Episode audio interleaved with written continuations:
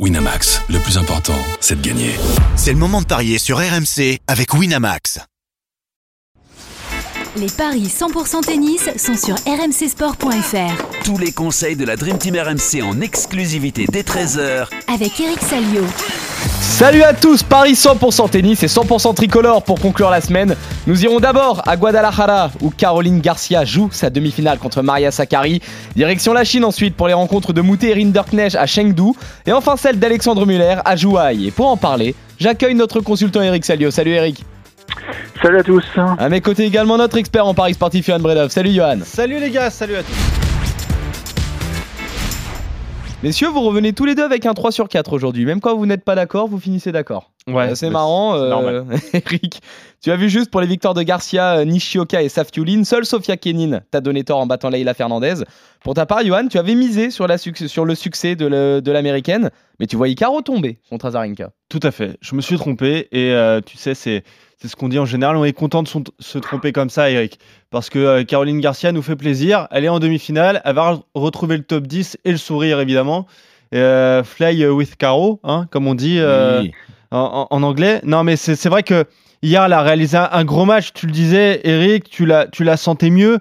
Tu la sentais mieux dans sa tête, en tout cas, et on sait que c'est la clé avec Caroline. Oui, et puis elle peut s'appuyer sur un service qui vraiment la, la soulage parce que il y a une stat assez incroyable dans, dans cette rencontre, c'est que Azarenka a eu 11 balles de break, elle n'a pas fait une. Elle Ouais. n'a pas fait une, et la plupart du temps, Caro euh, s'est appuyé sur une grosse première, soit un ace, soit une grosse première, euh, puis derrière un coup gagnant, donc elle a, elle a vraiment euh, fermé la porte à chaque fois à la Bélarus, et c'est comme ça qu'elle a construit sa victoire, parce que Bon, dans le jeu, c'était assez équilibré hein, en fond de cours, mais c'est vrai que la- au service, la, la différence été énorme. Et confirmation que Caro vraiment s'exprime incroyablement bien au Mexique, puisqu'elle a remporté un nombre de matchs euh, assez incroyable euh, dans ce pays. Je pense que c'est vrai qu'elle parle espagnol, je pense qu'elle se sent bien. euh, la culture mexicaine, hispanisante, ça, ça lui convient. Et puis effectivement, l'altitude, bah, je crois que le pays, oui, que ce soit Monterrey, Guadalajara, où est-ce qu'elle a pu jouer aussi Los Cabos, c'est Mexique, ça? Euh, Los Cabos, c'est hein. Mexique, hein, il me semble, Ouais. bien sûr. Enfin, il faudrait recenser tous les tournois qu'elle a joués, mais bon, Monterrey, euh, bah, elle a fait finale en début d'année, hein, c'est ça? Ouais. Ouais, non, elle a, elle a une vraie réussite en, au Mexique. euh, et c'est marrant parce que le, le Masters, il a lieu où cette année? Ah, c'est une très bonne question. Bah, C'est Euh, Cancun Je crois que c'est Cancun. Eh oui. C'est où. Cancun? C'est où Cancun? C'est au Mexique. Eh ben voilà. voilà. Cherchez pas, les gars. Faut qu'elle se qualifie déjà. voilà, faut qu'elle se qualifie. Tu as raison, mais vous avez vu ça remonter à la race, hein C'est intéressant, hein Bien sûr. Oui. Très intéressant. Donc, euh, bah, on y croit, mais maintenant il faut, il faut aller gratter encore plus de points parce Mm. qu'une demi c'est, c'est bien, mais là ça va commencer à, à chiffrer, comme on dit, hein, si tu vas un peu plus loin. Bah, je regardais justement, je l'ai de sous les yeux. Là, le classement WTA Race Live. Caroline Garcia est 19e, 1920 points. Si elle remporte ce match contre Sakari dont on va parler, c'est 2155 points. Elle passerait 17e. Et si elle remporte le tournoi, 2470 points. Et elle passerait, elle serait 13 ou, ou 14e en fonction des. Bah, serait 13e. D'ailleurs, elle passerait devant Maria Sakkari. Euh, mais la barre euh, de la 8e joueuse mondiale, qui est pour l'instant euh, la place de 11 Jabber, c'est 3317 points. Donc, elle a quand même 1400 points à prendre pour essayer de, de passer devant la Tunisienne. Oui, mais euh, je crois, qu'elle a un programme très chargé, donc il y a, il y a encore beaucoup de points à prendre. hein. Il y aura l'Asie, et je vous l'ai dit, elle joue en Roumanie derrière. Donc, euh, écoute, euh, si jamais elle- c'est- une fille de série de toute façon. Hein, on se souvient, il y a très longtemps, là, sa tournée asiatique avait été fructueuse, elle lui a permis de faire son premier Masters. Et puis l'an passé aussi, l'été avait été, avait été génial. Donc, quand elle a retrouvé, quand elle retrouve la confiance et le sourire et qu'elle se pose pas trop de questions, que c'est pas nœud dans le cerveau, eh ben c'est un enfer pour les filles en face. hein. Bon, on va le voir avec Maria Sakkari, justement. Justement, c'est ça, messieurs, la, la transition est toute trouvée. On commence par ce match qui nous fait donc vraiment plaisir. Caroline Garcia est de retour dans le dernier carré d'un tournoi. Elle affronte aujourd'hui Maria Sakkari, finaliste l'an passé, il faut le signaler, à Guadalajara. La 11e au classement WTA contre la 9e. La Française mène 3-1 dans les confrontations. On peut notamment se rappeler au bon souvenir de sa victoire en demi-finale contre la Grecque lors du dernier Master de fin d'année en 2022 justement. Alors qui part favorite aujourd'hui Johan? Eh ben, c'est Maria Sakkari qui part euh, favorite. 1,62 la victoire de, de Sakkari, 2,15 celle de Caroline Garcia. On en a parlé, Sasnovic, Baptiste et Azarenka pour Caro.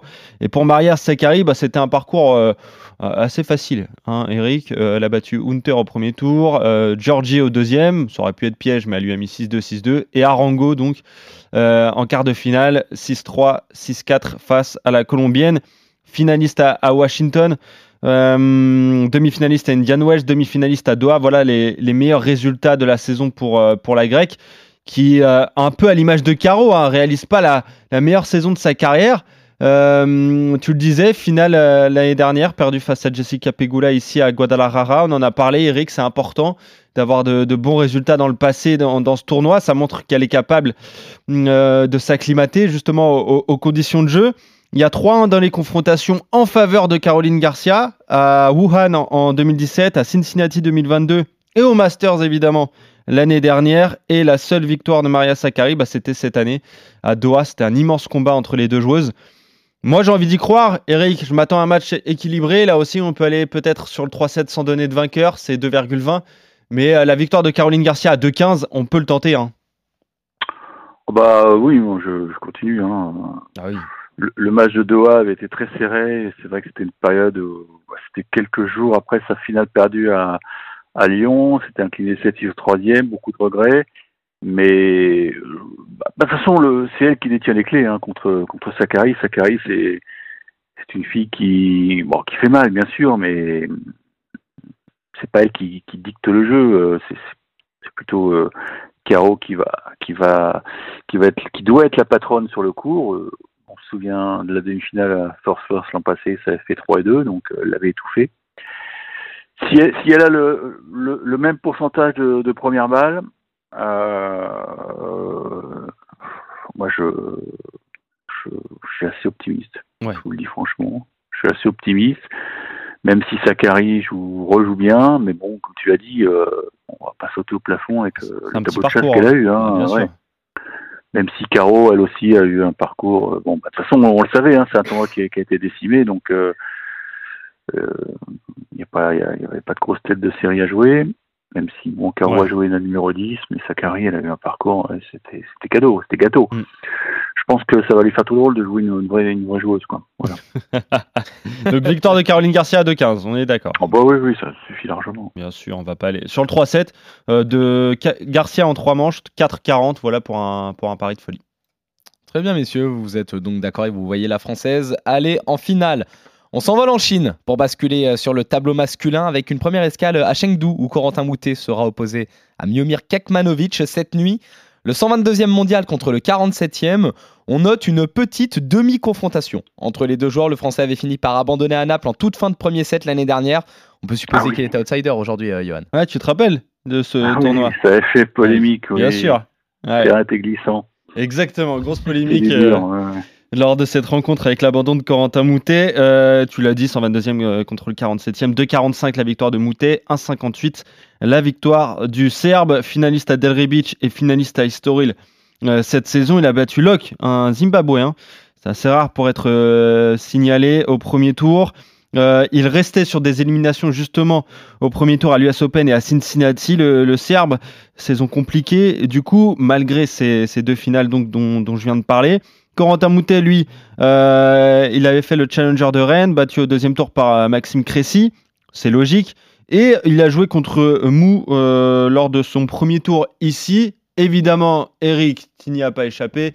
Euh, il a trouvé une nouvelle arme, Corentin Moutet. C'est le service à la cuillère. Ça fonctionne. Ça a très bien fonctionné d'ailleurs pour euh, ce premier match euh, ici. Je ne sais pas si ça va fonctionner face à un joueur de la trempe de, de Kekmanovic quand même.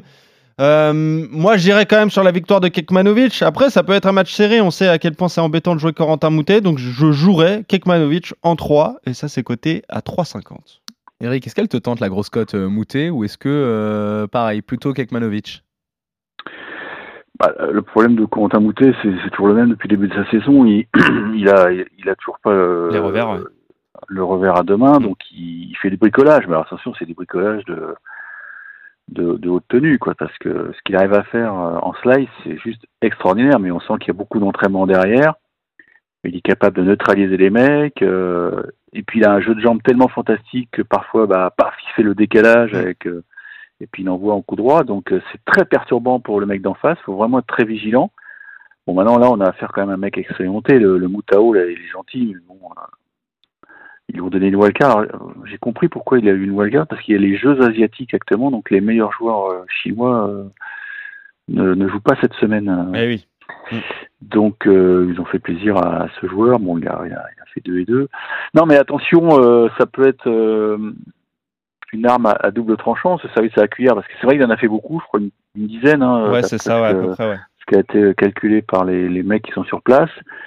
Mais alors attention, euh, je sais pas si vous avez vu l'extrait, ils sont extraordinaires ces services. Bien Oui. sûr. Il y a un Oui. effet de ouf.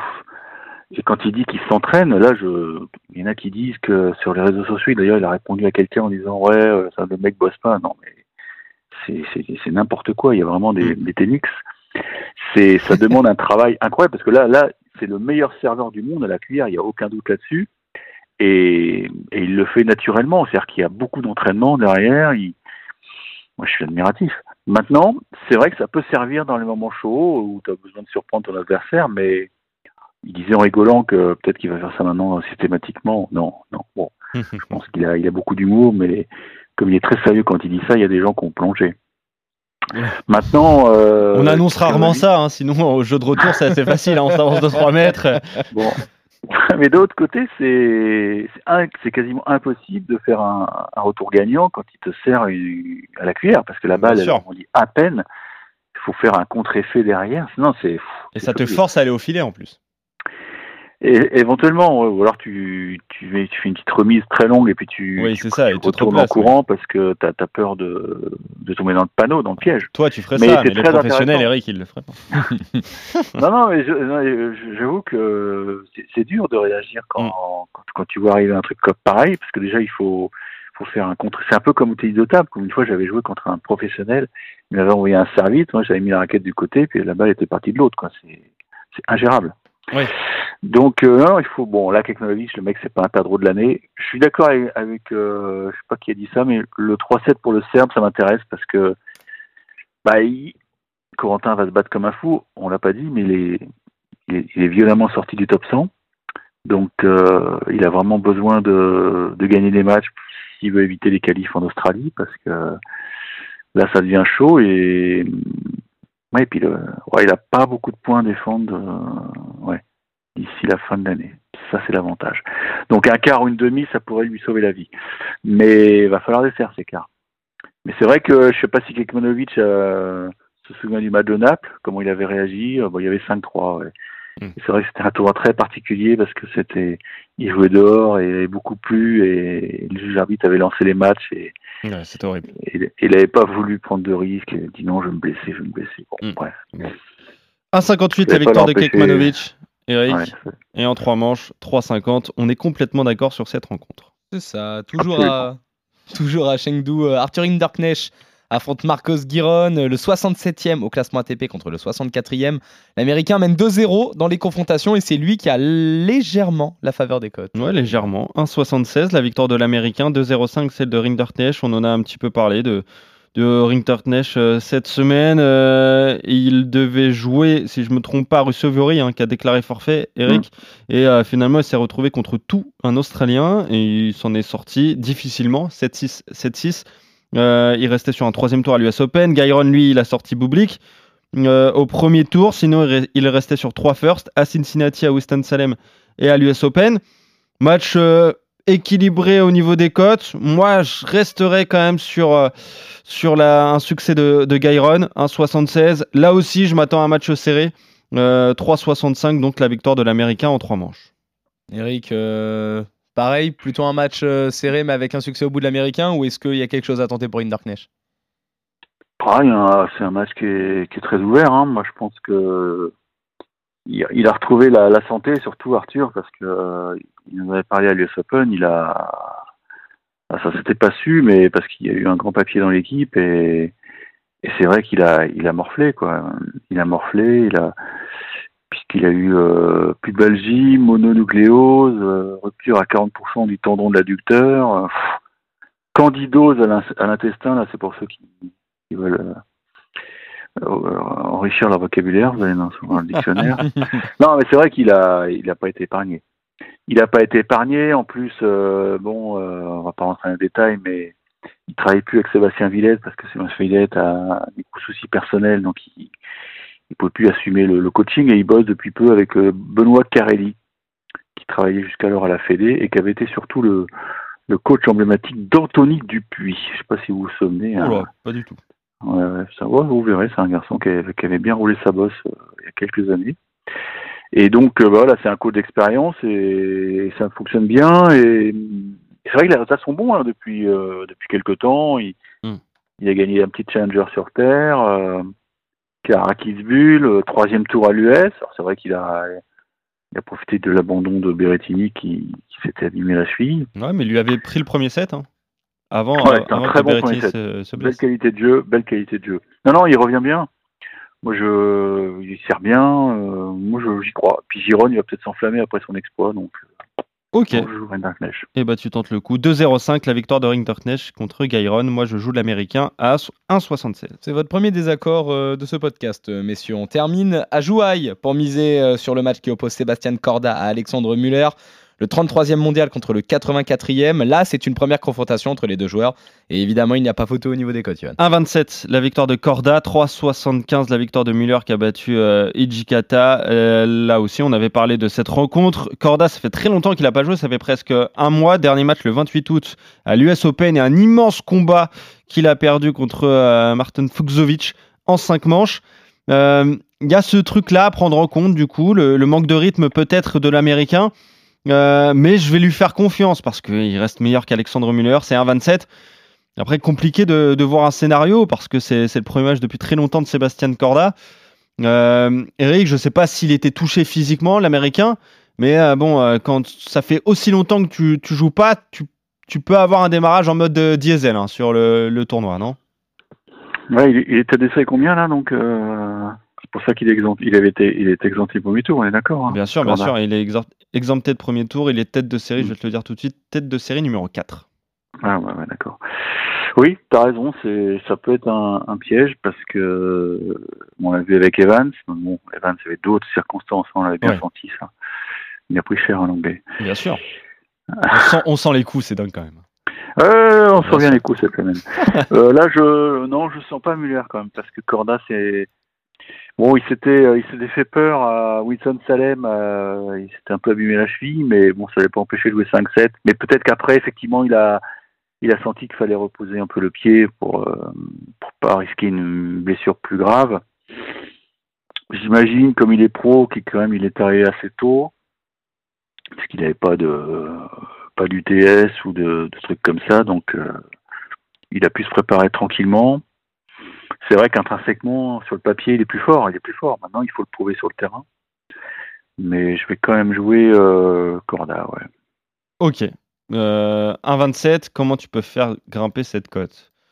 Je suis en train de trouver une solution, tu me dis si elle te plaît. Bah, je sais pas, tu fais Muller qui takes the first, et puis, puis voilà, quoi. Ouais, ou alors je regardais au moins 10 jeux dans la, dans la première manche. Hein Peu importe Ouais, qui la remporte il- et Corda remporte le match, et ça c'est 2,30.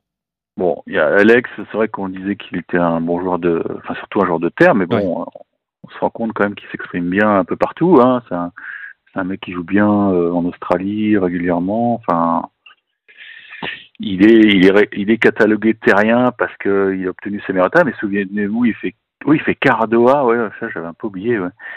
Caradoa, bon. Non, il peut lui poser bon, le 3-7, euh, Corda en 3, je pense qu'il a, il a le moyen de le faire bouger, hein, de le bouger. Et bah c'est pas mal ça, c'est 3,40 du coup la victoire de l'américain en 3 manches. Et du coup, messieurs, un seul désaccord entre vous euh, aujourd'hui. euh, ça concerne le match qui oppose euh, Giron à Rinderknecht. Toi, Johan, tu vois un succès de l'américain. Toi, Eric, euh, plutôt une victoire du français. Sinon, vous voyez tous les deux Corda s'imposer face à Muller. Euh, Vous voyez aussi Kekmanovic battre Corentin Moutet. Et enfin, et surtout, vous voyez Caroline Garcia se hisser en finale à Guadalajara en battant euh, Maria Sakkari euh, aujourd'hui. On revient lundi pour de nouveaux paris 100% tennis sur RMC. Salut Johan, salut Eric, salut à tous. Ciao, salut à ciao. tous. Winamax, le plus important, c'est de gagner. C'est le moment de parier sur RMC avec Winamax. Les jeux d'argent et de hasard peuvent être dangereux. Perte d'argent, conflits familiaux, addiction. Retrouvez nos conseils sur joueurs-info-service.fr et au 09 74 75 13 13. Appel non surtaxé.